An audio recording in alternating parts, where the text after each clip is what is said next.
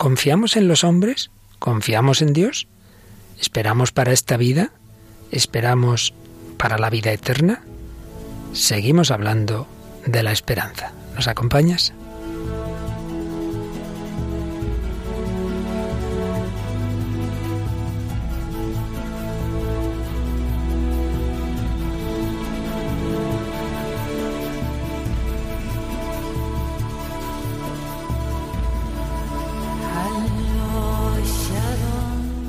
El hombre de hoy y Dios, con el padre Luis Fernando de Prada.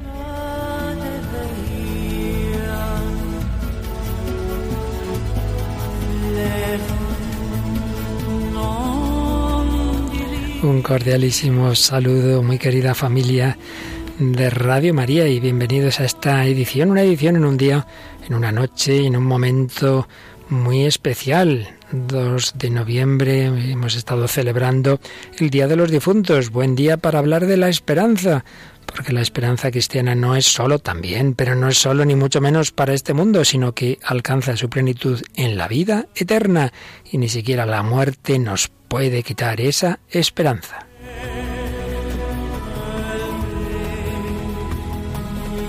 Y un día más nos acompaña una joven esperanzada, Paloma Niño. ¿Qué tal, Paloma? ¿Qué tal, Padre Luis Fernando? Un saludo y un saludo a todos los oyentes. Encantada. ¿Ya has rezado por los difuntos? Claro, ya he rezado por los difuntos, sí. Y seguimos haciéndolo, ¿verdad que sí? Eso es. Y también has echado un ojito a, a los mensajes que vamos recibiendo en nuestros muros de Facebook y todas esas cosas, ¿verdad? Eso es, recordamos que para encontrar nuestro Facebook, solamente con acceder al buscador, poniendo el hombre de hoy y Dios, pues aparece inmediatamente y normalmente ponemos una publicación por programa que también compartimos en el Facebook de Radio María España. Pues hemos destacado dos de estos comentarios, uno de ellos es de Nubia Palavicini, que dice, me gustó el enfoque de la esperanza, que a veces se siente como pasiva, más bien como resignación, y ustedes la muestran como activa y participativa. Relacionan música y cine de hoy. Gracias por su programa y su tiempo. Pues muchas gracias a ti, es verdad, eso intentamos relacionar todo con la cultura actual y desde ese sentido tan importante, tan, tan positivo y activo de la esperanza. Y otro comentario, el de Amelia Pereira, la esperanza es muy necesaria en la vida, si no tienes esperanza estás vacío.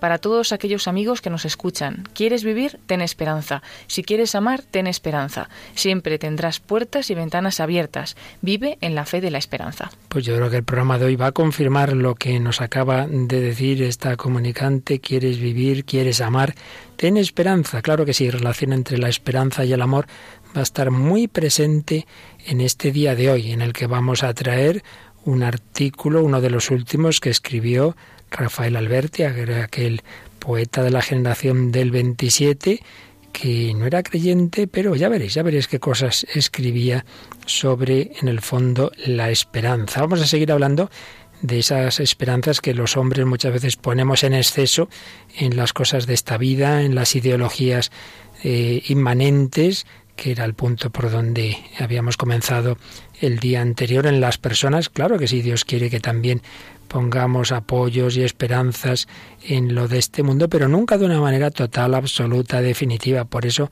de la esperanza inmanente, de las esperanzas de aquí, tenemos que saltar a las de allá, entre comillas.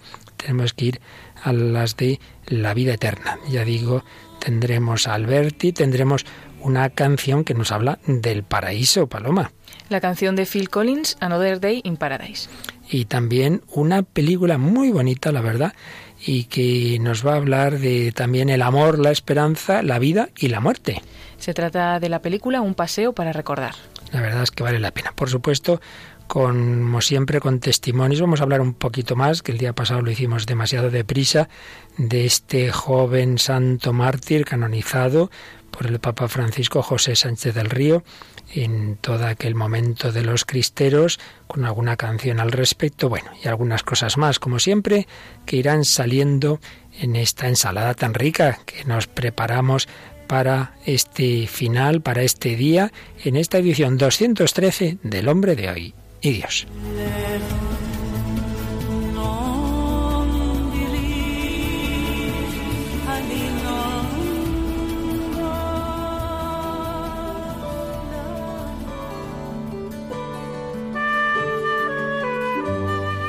Esta serie de programas sobre la esperanza, recordáis que comenzó viendo cómo en todos los seres humanos, piensen lo que piensen, es fundamental la esperanza, está presente en todas nuestras vidas y todos deseamos, buscamos, esperamos grandes realidades que llenen nuestra vida, nuestro corazón para siempre. Incluso cuando eh, una persona se dice no creyente, al final, aunque eso diga un nivel, digamos, ideológico, luego le sale, quiera que no le sale, esos deseos de esperanza plena, incluso de eternidad. Y creo que eso lo podemos ver en uno de los ultimísimos artículos que escribió Rafael Alberti, aquel poeta de la generación del 27 que murió ya muy anciano, un joven, cuando lo fue educado en la fe, pero que luego perdió la fe y como sabemos se hizo comunista convencido, creyó en esa ideología plenamente, cuando ya caído el régimen de Franco vuelve a España, aquí pasa sus últimos años, bueno pues mm, llega a la ancianidad y escribe cosas como este artículo que vamos a leer un poquito resumido, titulado Los últimos renglones de mi vida. Ya las últimas hojas de mi arboleda perdida están cayendo, ya van neblinándose los últimos renglones de mi vida, aunque mis ojos siguen conservando la suficiente luz para distinguir las flores que brotan en este sencillo y tembloroso jardín, gracias a una mano celestial que siempre junto a mí hace el diario milagro de que todo parezca estrenado. Fijaos, un hombre que parece ser no tenía fe, no era creyente, no creía en Dios y nos habla de una mano celestial que hace un diario milagro de que todo parezca estrenado y seguía escribiendo. Todo es belleza a mi alrededor. Lianas perfumadas me codean y arrebatan de los aterradores y oscuros abismos de la vejez, de la muerte. Me voy con los ojos llenos de acontecimientos de un siglo, un siglo de horrores, de enfrentamientos, de dolorosísimas separaciones, de hechos que habitan en mis bosques interiores y en los que casi a mis noventa y cuatro años aún puedo caminar sin perderme entre su frondosidad. Pero no me quiero ir, no quiero morirme, sigo sin querer morirme, porque tengo que morirme. Todavía me retienen muchas cosas, muchos atrayentes sabores que no quiero dejar de percibir.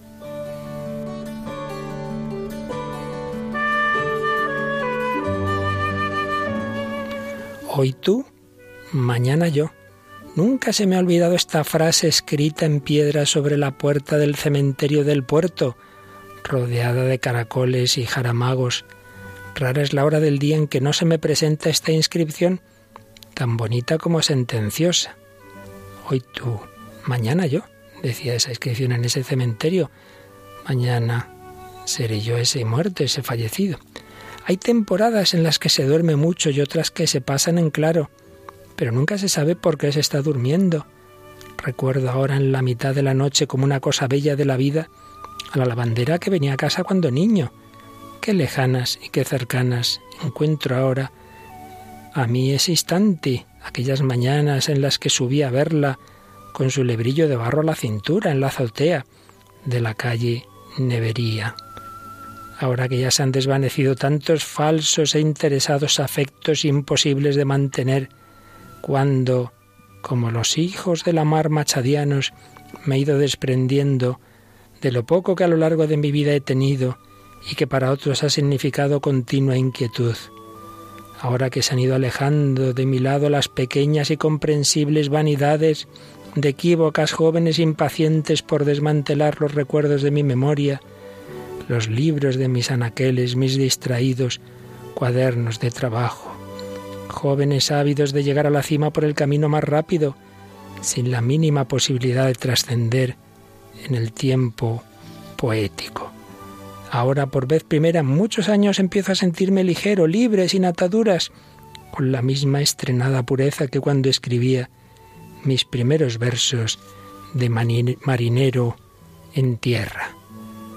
Versos de los largos silencios de mi vida y de los felices y amistosos días ninfas, fuentes, jardines, doncellas de los cancioneros más floridos, Jorge Manrique, Garcilaso, San Juan, Lope, Góngora, gente maravillosa escribiendo en la oscuridad de la noche, del tiempo, a la luz de un farol, acudid, venid todos, enlazaos conmigo hacia la eternidad infinita de la poesía. Embriaguémonos de amor, de virtud, de poesía y de vino. Y terminaba así este artículo impresionante. Tiempo, tiempo, ¿por qué no hay más tiempo? ¿A quién hay que pedir más tiempo? ¿A quién hay que pedir más tiempo? Amor, mi amor, ay, ay, me dueles, me lastimas. Ráspame, límame, tú en mí, comienza y recomienza, con dientes y garganta, muriendo, agonizando, nuevamente volviendo, falleciendo otra vez así por siempre, para siempre, en lo oscuro, quemante oscuridad, uncida noche. Amor, sin morir y muriendo amor, amor eternamente.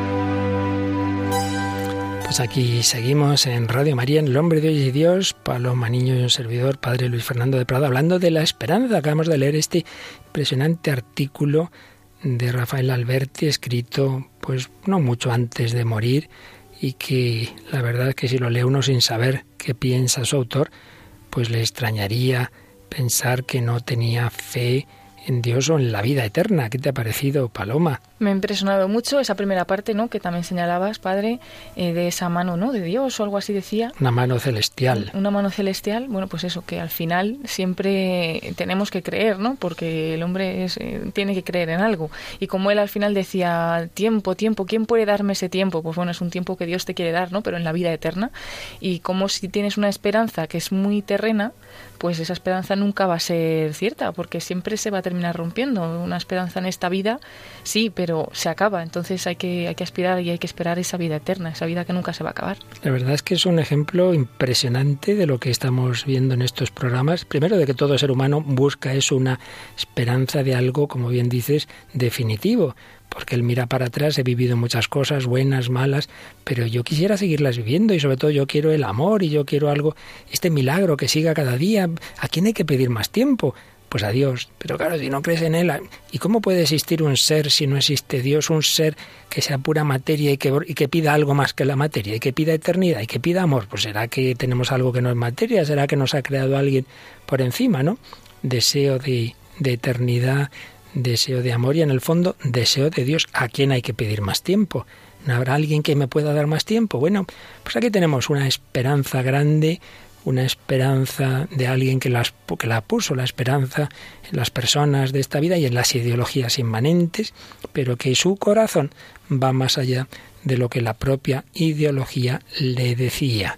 Impresionante testimonio como otros que tantas veces vemos aquí canciones, en el cine, todo ser humano con el que dialogamos aquí en este programa tiene ese deseo. Recordábamos el día pasado un poco el, el, hilo que vamos siguiendo. Los seres humanos llevamos en nuestro corazón la esperanza de bienes grandes, la esperanza de que se cumplan los deseos de felicidad, de amor, de eternidad, y ante esas esperanzas pueden ocurrir las siguientes posibilidades.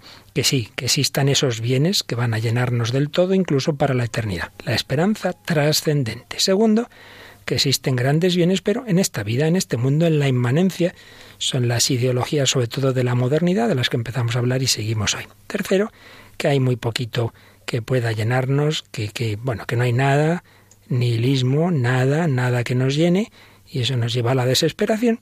Y la cuarta posibilidad, parecida a la anterior, hombre, hay algo, hay pequeños bienes, pequeñas esperanzas, vamos tirando, vamos sobreviviendo sin esperar demasiado de la vida, pero bueno, pues lo que vayamos encontrando es lo que nos llevamos.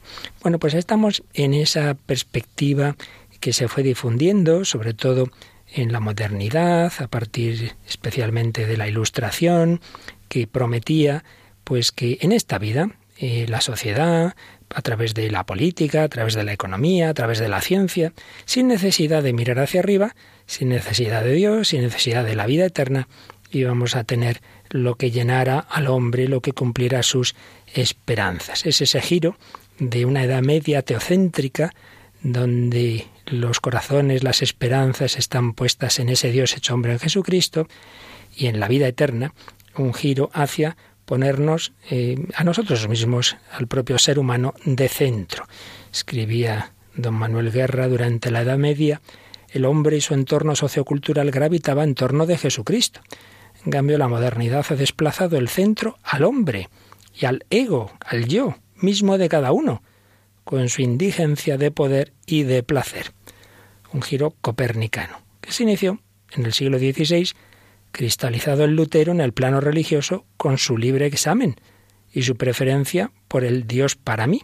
Es decir, en vez de Sí, por supuesto, Lutero era cristiano, creía en Jesucristo, no faltaría más, pero un Jesucristo que yo un poco interpreto a mi aire su mensaje, con ese libre examen, lo que me dice la, la Biblia, sin necesidad de la Iglesia. Es un primer paso subjetivista. Luego en Descartes, en el plano filosófico, con su pienso, luego existo, que transforma la subjetividad individual en criterio de verdad y del conocimiento. En Erasmo, en el campo literario, y en el Renacimiento, en el artístico. Pero señala este gran conocedor del pensamiento moderno y de las sectas y de la masonería, señala don Manuel Guerra, precisamente esa masonería ha sido gran promotora de este proceso y como su cristalizadora desde finales del XVIII. Si en la Edad Media la Iglesia Católica, en particular el clero, formaba y conformaba la opinión pública, esta función modeladora ha correspondido a la masonería en la Edad Moderna.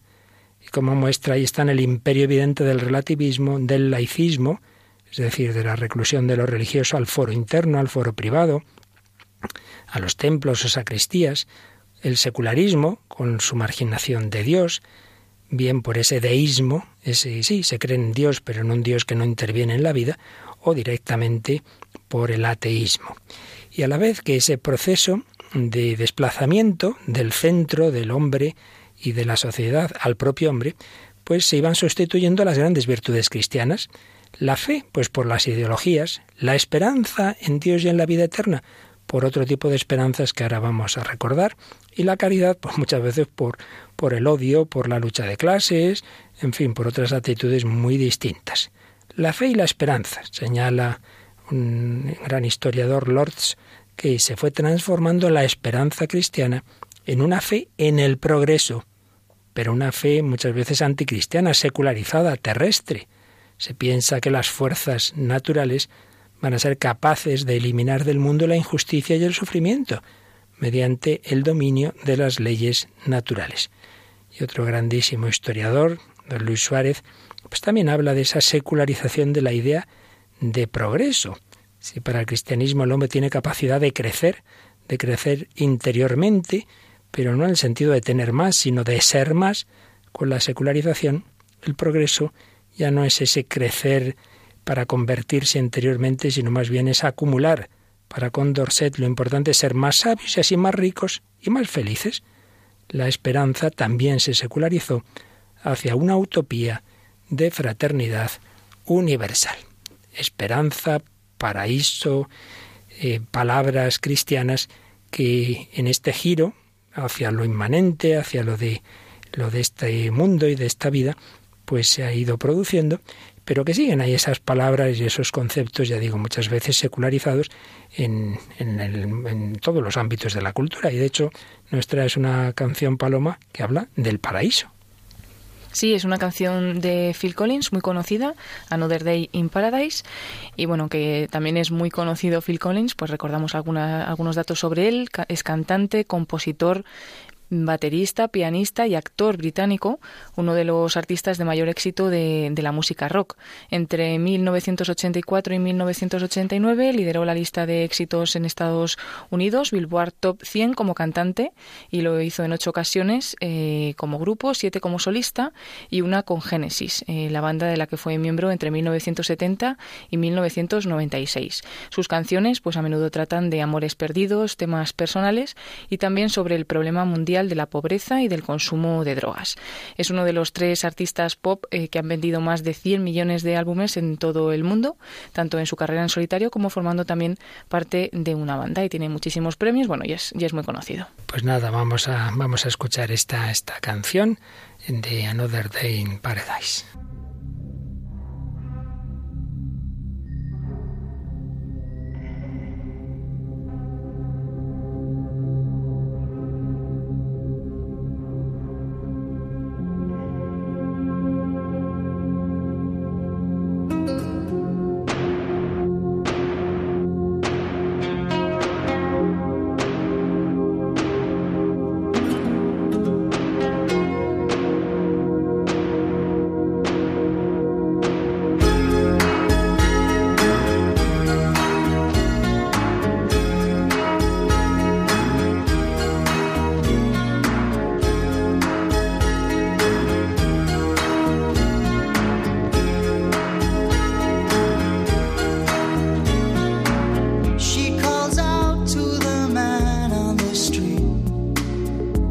So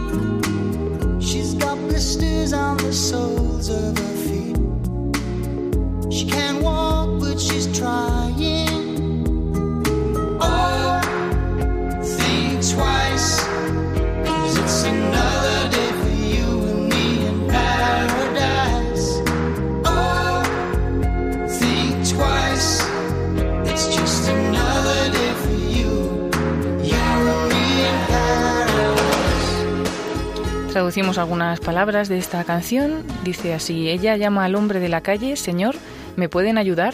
Hace frío y no tengo lugar donde dormir. ¿Hay algún lugar que me pueda decir? Él camina, no mira hacia atrás, finge que no puede oírla.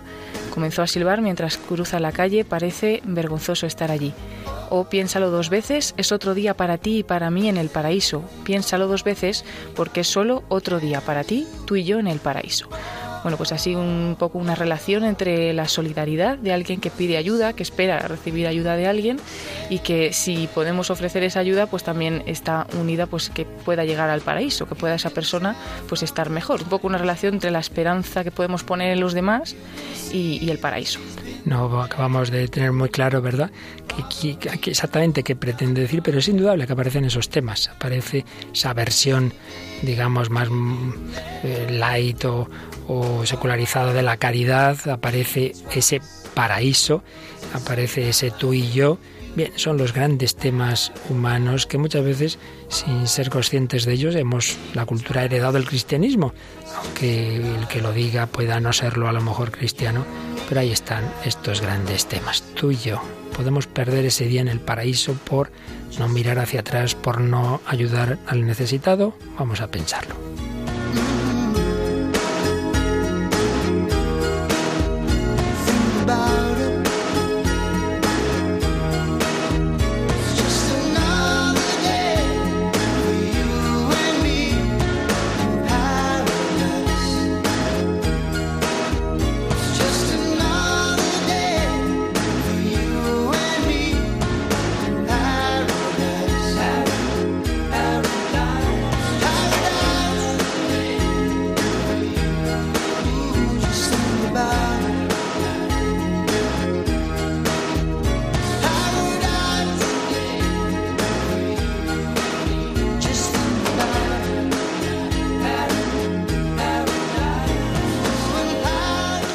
Pues aquí seguimos en El Hombre de Dios hablando de la esperanza y de cómo a partir del siglo XV, XVI, XVII, XVIII y culminando todo ello en el XIX y podemos decir que en la primera mitad del XX se fue secularizando esa esperanza trascendente, esa fe en Dios se va sustituyendo por ideologías en que el hombre cree que con la ciencia, con la política, con sus reflexiones en los diversos campos de tipo social, con eso va tiene una fe que le va a permitir ser feliz y una esperanza en la humanidad, en recetas digamos, intramundanas que sin necesidad de Dios y sin necesidad de mirar a la vida eterna van a llenar su vida. Esas ideologías de las que se ha dicho que tienen generalmente estas grandes ideologías de la modernidad cuatro elementos.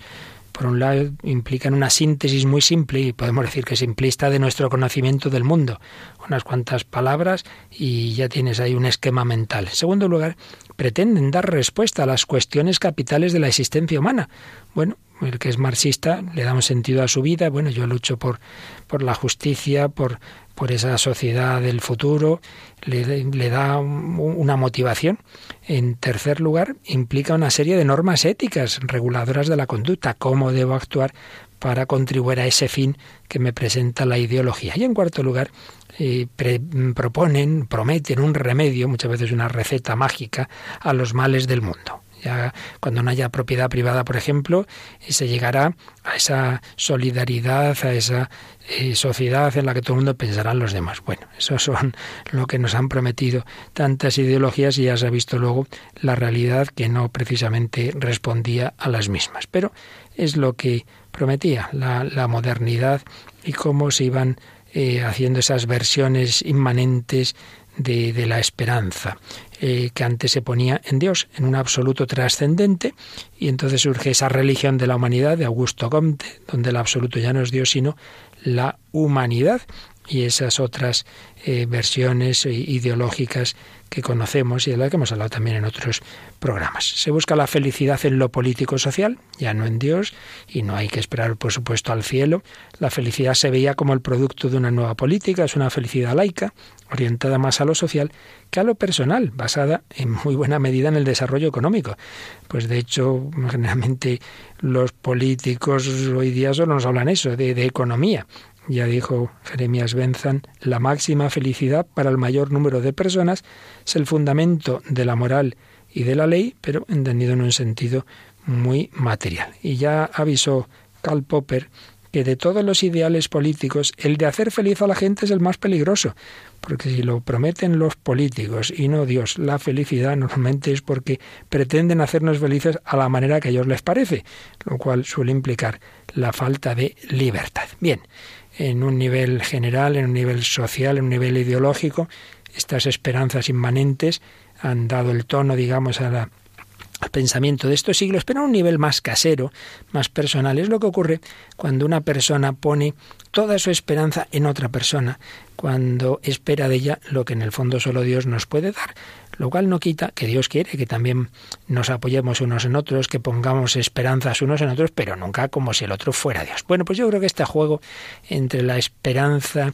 y el apoyo en una persona humana y lo que en el fondo solo viene de Dios y el, y el amor que veíamos también en Alberti, que uno tiene una persona humana que quisiera que durara para siempre y cómo eso es imposible sin Dios, todo eso está de trasfondo de una película que yo la verdad es que no conocía a Paloma, pero me la comentasteis aquí en la redacción y creo que vale mucho la pena y tiene muchísimo fondo.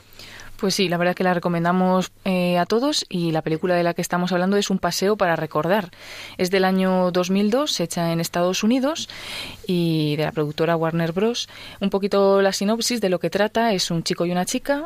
Eh, ella es Jamie y el chico es Landon y Jamie era pues la última persona de la que parecía que se iba a enamorar en algún momento este chico Landon.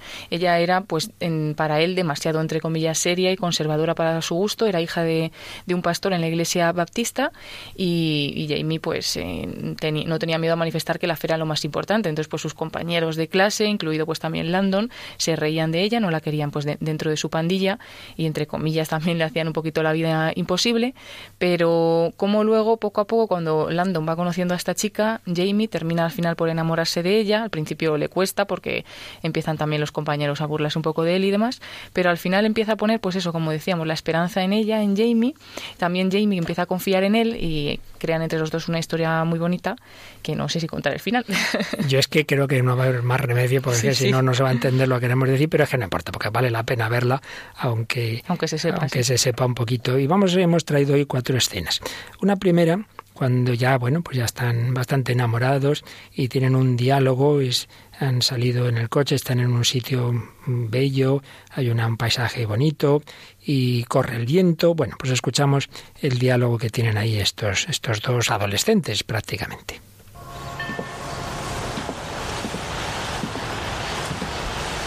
¿Cómo puedes ver lugares como este y tener momentos como este y no creer.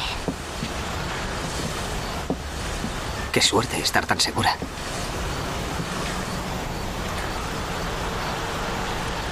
Es como el viento. No puedo verlo, pero sí sentirlo. ¿Qué sientes? Siento admiración, belleza alegría, amor. Es el centro de todas las cosas. Es ese partir de realidades de este mundo, de realidades bellas.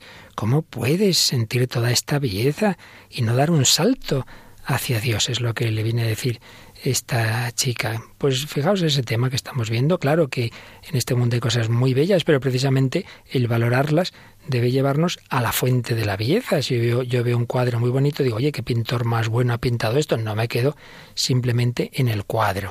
Y por otro lado, dice una frase que vale la pena que recordemos, porque va a salir luego otra vez al final. Y todas estas, esto, esto es lo que yo pienso, no lo puedo tocar, pero lo siento como el viento. ¿Qué te ha parecido? Me ha parecido muy bonita, una buena explicación también, ¿no? De lo que es la fe, que no siempre lo vamos a ver, y también cómo él se sorprende, ¿no? Y le dice, ¿cómo puedes estar tan segura?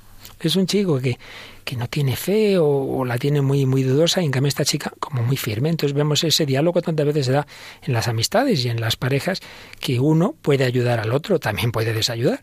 Aquí, gracias a Dios, se van a ir ayudando. Bueno, vamos a escuchar una segunda escena ahora es la madre de este chico que, que, era bastante bandarra y, que, no daba golpe. Entonces la madre mm, se encuentra unos papeles en que este chico, pues, unos propósitos estupendos, y dice, anda, anda, si tú no das golpe. Bueno, vamos a escuchar lo que le dice y también le está preguntando si está saliendo con esta chica, a ver, a ver qué está haciendo. Landon, ¿has estado con Jamie?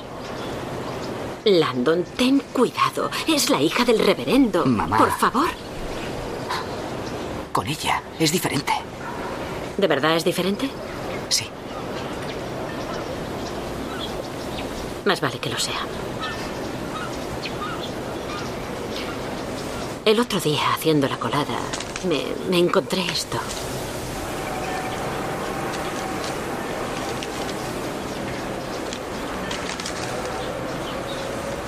Examinar una roca lunar.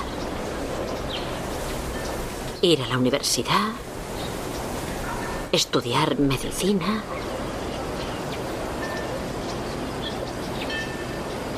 Cariño, está muy bien que tengas tan hermosas ambiciones, pero tendrás que estudiar muchísimo. Puedo hacerlo. Claro que puedes. Mamá. Jamie tiene fe en mí. ¿Sabes? Consigue que quiera ser diferente. Mejor. Bueno, pues otro corte muy muy bonito, Paloma, que, te ha hecho pensar. La verdad es que se pueden sacar un montón de cosas, pero entre ellas al final, ¿no? Cuando el chico se queda así un poco en silencio y le dice, mamá, es que Jamie tiene fe en mí, ¿no? Pues que cuando confiamos en otra persona, que a veces somos capaz, podemos ser capaces de sacar de él lo mejor. Y a veces, pues, eh, no confiamos y al final lo que estamos haciendo es bloqueando a esa persona, ¿no? Que somos capaces de muchas cosas, pero a veces necesitamos también que, que tengan esa esperanza, esa confianza en nosotros mismos.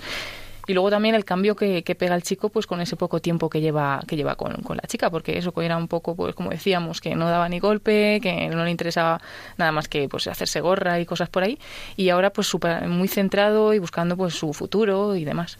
Sí, la verdad es que es, es muy impresionante, ¿no? El, la capacidad, la capacidad, por un lado, de la esperanza, de la confianza de una persona y del amor para cambiar a una persona. Alguien perezoso, alguien que solo pensaba en, la juerga, que no quería estudiar. ¿Qué ha pasado? La madre está asombrada, pero ¿qué propósito es este chico? ¿Cómo está cambiando así? Y en efecto, creo que ahí están estas dos claves. Y ahí vemos pues la importancia, la importancia para la vida.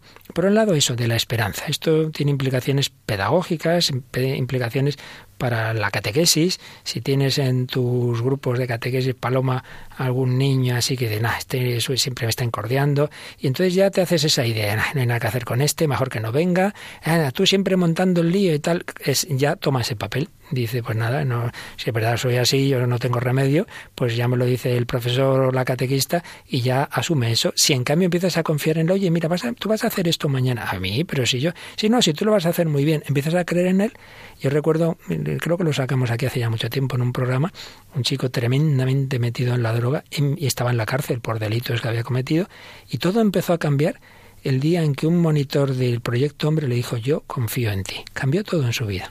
Esa era un poco también la teoría de San Juan Bosco, ¿no? que también fue un gran educador, y él decía eso, que al final es amar a los niños o a los jóvenes y que ellos se sientan que son amados y que son queridos y que se confía en ellos, porque eso puede cambiar totalmente a una persona. Se confía en ellos y viceversa, claro, si ese profesor dice, bueno, a este yo nunca le pregunto, porque nunca sabe, pues en cambio si empiezas a, darle la posibilidad, no, no, venga, mañana lo vas a hacer tú muy bien y tal. Bueno, yo a mí me pasó de pequeñito, recuerdo muy pequeñito, eh, en algún mal curso hay un profesor, un hermano religioso, empezó a, confiar en mí y tal, y fui tomando lo que llamamos autoestima y luego pues la verdad que me fue muy bien los estudios, pero porque alguien me hizo ver que yo, no sé, que me había pasado, que no me fiaba de mis fuerzas. Por tanto, claro que tiene su importancia la esperanza, incluso en ese nivel humano y no digamos en esas relaciones de amor. Pueden cambiar mucho a una persona. Lo que pasa, Paloma, es que está siempre presente también, todo esto es muy bonito, ¿verdad? Esta historia de amor, pero eso no impide que, esté presente el sufrimiento siempre. Y resulta que esta chica, que está ayudando tanto a cambiar al chico, tiene una enfermedad, una enfermedad muy grave, una enfermedad mortal. Y vamos a dar un salto y vamos a irnos a una escena en la que ella está ya en el hospital, en la que el chico está con él, con ella, y ya ha ido entrando en la fe y de hecho abre la Biblia de la chica y, y lee un famoso pasaje de San Pablo. El amor es sufrido y considerado. Nunca es celoso. El amor nunca es jactancioso o engreído. Nunca, es grosero o egoísta. Nunca se ofende ni es resentido.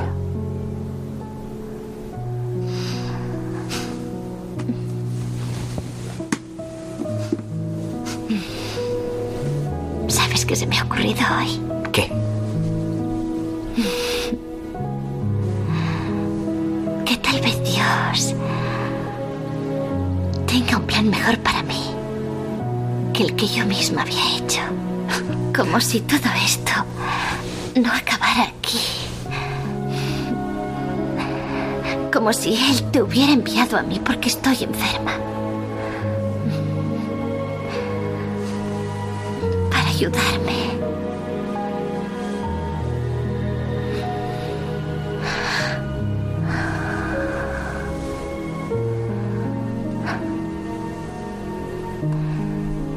Mi ángel. Bueno, Paloma, una compañera tuya me dijo siempre que la veo acabo llorando. ¿Qué te ha parecido? No me extraña, no me extraña. Y aquí yo también podría ver un poco ahora cuando ella ya, ya está enferma y está en estos últimos momentos, cómo le dice a él que ha sido su ángel. O sea, que al final la ayuda ha sido compartida entre los dos, sí. Y luego yo creo que hay un punto fundamental, ¿no? Para el tema que estamos tratando. Estamos, acabamos de decir que es importante la esperanza en el nivel humano, el, el creer unos en otros, en confiar unos en otros, sí. Pero si no está Dios, al final, cuando llega el momento, las dificultades y sobre todo cuando llega el, sufrimiento y la muerte, como va a llegarle a esta chica, todo eso termina ahí. Y en cambio ella sabe elevar la mirada, decir, bueno, yo tenía un plan, teníamos una, un proyecto, pero los planes de Dios son mejores que los nuestros.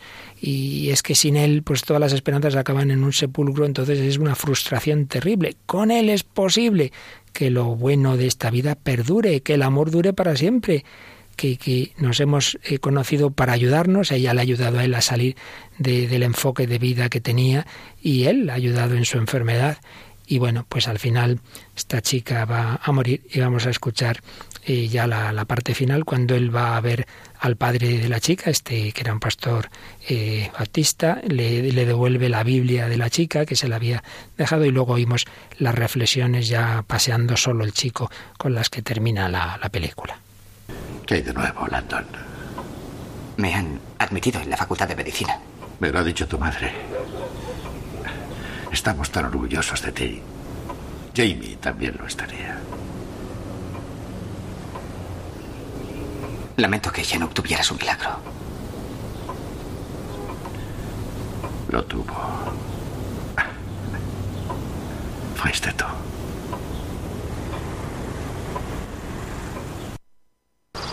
Jamie me salvó la vida. Me lo enseñó todo. Lo que sé de la vida, la esperanza y el largo camino a recorrer. Siempre la echaré de menos. Pero nuestro amor es como el viento. No puedo verlo, pero sí sentirlo. I'll always remember it was late afternoon. It lasted forever. Recordamos eso que decía Alberti en aquel artículo, tiempo, tiempo, porque no hay más tiempo. ¿A quién hay que pedir más tiempo? Landon encontró a través de esta chica que hay alguien al que pedir ese tiempo, es la eternidad, que hay un amor eterno, que aunque no la tengas ahí, aunque no la sientas, aunque no la veas, pero sí, sí, está descubrió la esperanza, le enseñó lo más importante. Ese milagro no fue la curación, no se curó. El milagro fue el cambio de ese chico. ¿Qué te ha parecido, Paloma? Bueno, impresionante, ¿no? Y también esas palabras del padre, las, que estabas comentando ahora. El milagro fuiste tú. Y entonces ahí como pues Dios tiene un plan para cada uno que como antes también escuchábamos no es a lo mejor el que nosotros queremos, pero sí que es el mejor y a lo mejor muchas veces ni nos lo imaginamos. Pues lo pensamos un poquito mientras escuchamos la música final de esta canción, un paseo para recordar.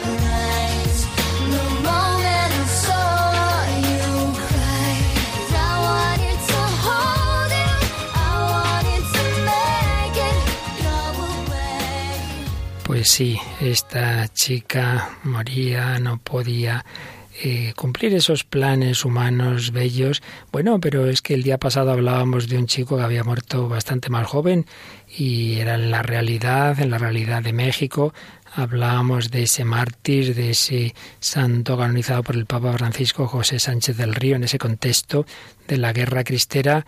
Lo hicimos un poco de prisa, así que Paloma, si quieres, vamos a, a añadir alguna cosa más porque nos viene hoy muy bien. Ese chico que ponía su esperanza en Cristo, en la Virgen, que hubiera tenido una vida plena, pues habría muerto, pues queda, pues eso mayor, muere no, sin cumplir los 15 años, pero lleno de, de esperanza porque, porque conocía a Jesucristo. Hablamos de José Sánchez del Río. Y empezamos así con algunos datos de, de, su infancia. Él nació el 28 de marzo de 1913 y sus padres le ponen el nombre de José Luis. Sus padres eran fervientes católicos, con una fe muy asentada y enseguida pues él también fue bautizado. Y en cuanto a su infancia, pues el, nuestro santo no era un niño diferente al resto. Corría como los demás, jugaba, eh, como diversión le gustaba cazar palomas con sus amigos. y, y en sus escasos años de vida sí que es verdad que tuvo que también conocer la pobreza y el trabajo, que lo desempeñó desde pequeño. Eso quizás pues sí que fue diferente a, a, otros niños. Y al respecto de su vida familiar, José Luis vivió rodeado de una unidad que le marcó en sus años de vida. Eh, gozó aprendiendo acerca de los valores cristianos que iban dando sentido a su existencia y también aprendía con su familia la fe y la caridad hacia el prójimo, no solo el prójimo más cercano, sino también los extraños y eso pues consolidó mucho su corazón y sus creencias religiosas. E incluso cuando ya hizo la comunión eh, quería mantener con Jesús una amistad muy profunda y le llevó a formar parte de la acción católica de la juventud mexicana. O sea que era pues, un chico muy asentado en la fe católica uh -huh. desde pequeño y que la vivió pues siempre. Y luego pues llegó también, como decíamos y contábamos el otro día, esta guerra, cuando se decide la independencia de México de España, en 1855 comienza una revolución liberal liderada por Benito Juárez y que la característica que también comentábamos es que era anticristiana, bueno, mejor anti sí, anticatólica. Esos son, digamos, los prolegómenos en el XIX, pero donde se radicalizan esas ideas de, de aquel momento ya es en el siglo XX con el presidente Calles. Esto tiene que ver con lo que estamos hablando hoy, de esas ideologías que prometían justicia y libertad y en nombre de esa justicia y libertad eliminamos al que no piense igual, entonces llega un momento de oposición a la Iglesia y de persecución abierta y entonces es cuando se produce ese levantamiento que se llama de los cristeros porque porque invocaban a Jesucristo Rey, se, había, se acababa de establecer por el Papa Pío la fiesta de Cristo Rey y era el grito, digamos, de, de guerra, ¿no? Viva Cristo Rey en el buen sentido de, de la palabra, porque yo no quería la guerra, fue el último recurso y a ese movimiento para defender la fe católica, pues como no podía ser de otra manera, siendo pues tan bueno y tan, tan católico en, en, su fe desde niño,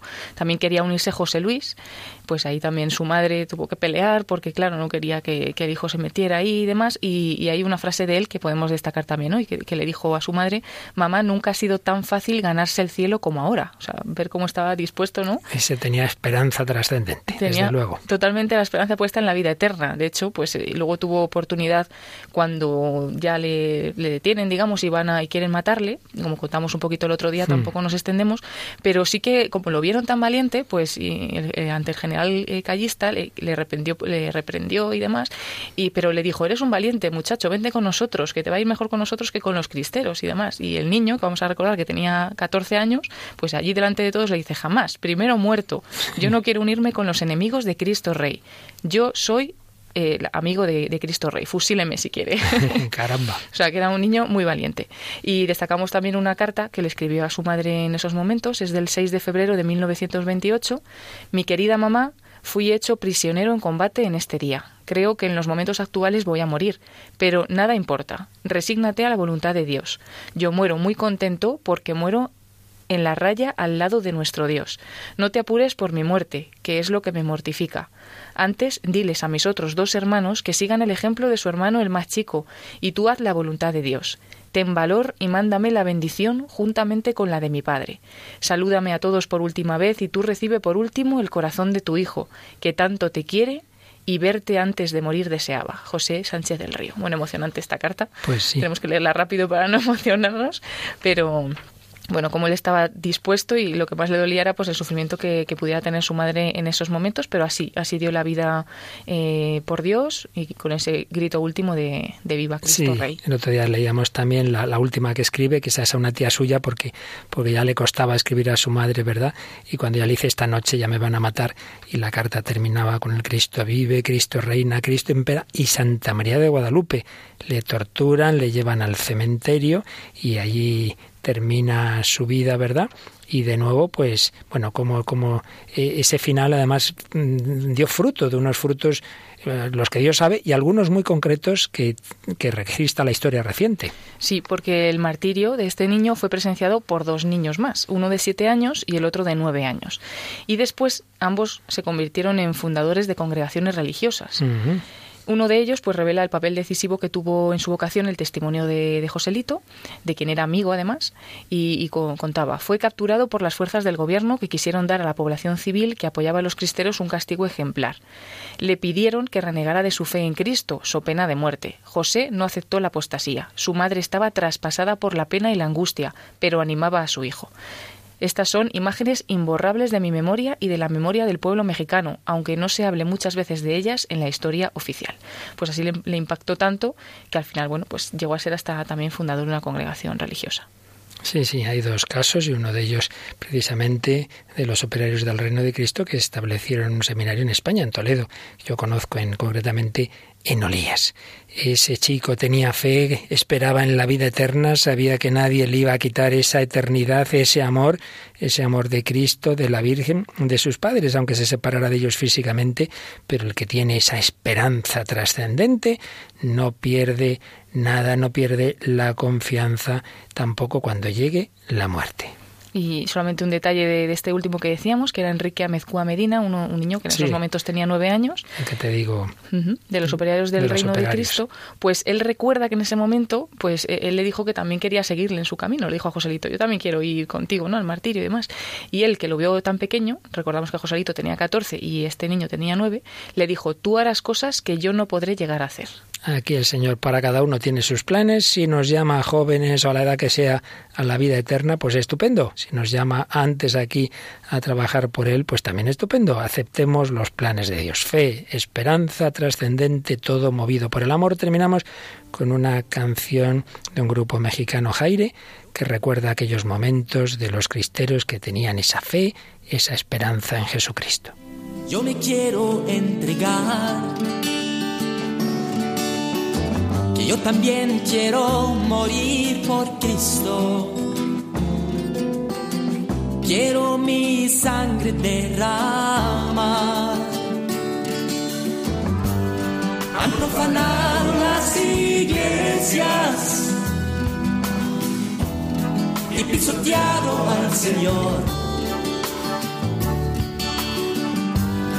Ya no es tiempo de escondernos hacen falta soldados, hace falta varón, corazón sin miedo, dispuesto a perdonar hasta el fin, que ahora es tan barato el cielo, morir para vivir, corazón sincero, de niño y de gigante en la fe, que dicha es morir con este grito, que viva.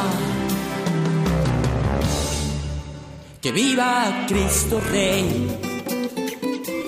Las ideologías inmanentes no pueden prometernos nada más allá de la muerte. Jesucristo sí. Nada nos separará del amor de Cristo, ni la persecución, ni la espada, ni la muerte. Confiamos, esperamos en ti, esperamos en verte, en unirnos a ti en la vida eterna. Y en su pecho la pureza y el honor. Los verdugos que gritaban que renegara de su fe.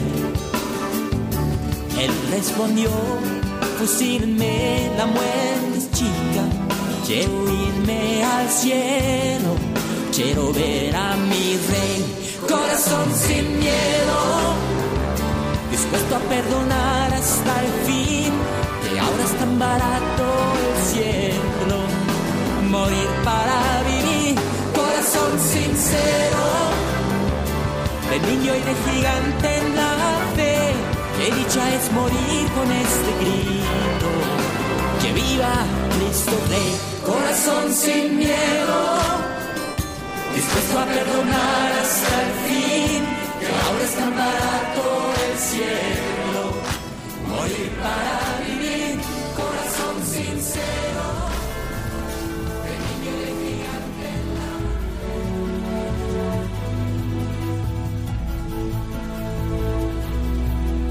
Que ahora es tan barato el cielo. Bueno, buena manera de terminar este día y de los difuntos en este inicio de este mes que nos invita a pensar en la vida eterna, que es barato es el cielo. Bueno, vamos a ver, Paloma, sí, con el martillo, desde luego, billete directo, ¿eh? Billete directo, pero directo, directo. bueno, y a los que no nos lo den tan directo, y todavía vamos a seguir aquí, pues estaremos en contacto en Radio María. Recordamos el correo para los comentarios, sugerencias de nuestros oyentes. Es el hombre de hoy y Dios, arroba radiomaria.es. Y por supuesto, esos comentarios que podéis dejar en el muro de Facebook, en ese mismo nombre, el hombre de hoy y Dios, en Facebook o en el enlace que ponemos en el de Radio María. Y ya sabéis que en nuestra página web magnífica www.radiomaria.es está un apartadito con los podcasts donde podéis escuchar los programas anteriores o también podéis, si queréis, tenerlos todos juntos y sin tenerlos que irlo bajando en los DVDs que hemos ido recopilando, que por cierto ya está preparada, Paloma, la recopilación del bloque anterior. Hicimos un primer bloque muy largo, de toda la exposición de catecismo, luego uno sobre la felicidad y el último de la libertad. Ahora estamos con la esperanza ya está preparado. Todo ello se puede pedir en el número de teléfono. En el 902-500-518 o también a través del correo electrónico pedidos de programas arroba radiomaria.es. Estupendo. Pues queridos oyentes, seguimos caminando, somos peregrinos. Paloma Niño, muchas gracias como siempre. Gracias Padre Luis Fernando, un saludo a los oyentes. Y a todos y vosotros. Que viva Cristo Rey. Claro que sí. Y Santa María de Guadalupe. Y todas nuestras patronas, la Virgen María, que nos lleve al cielo, le encomendamos nuestros difuntos y que todos lleguemos a estar con el Señor y con ella para siempre. Así os lo desea el Padre Luis Fernando, con la bendición del Señor. Hasta el próximo programa, si Él quiere.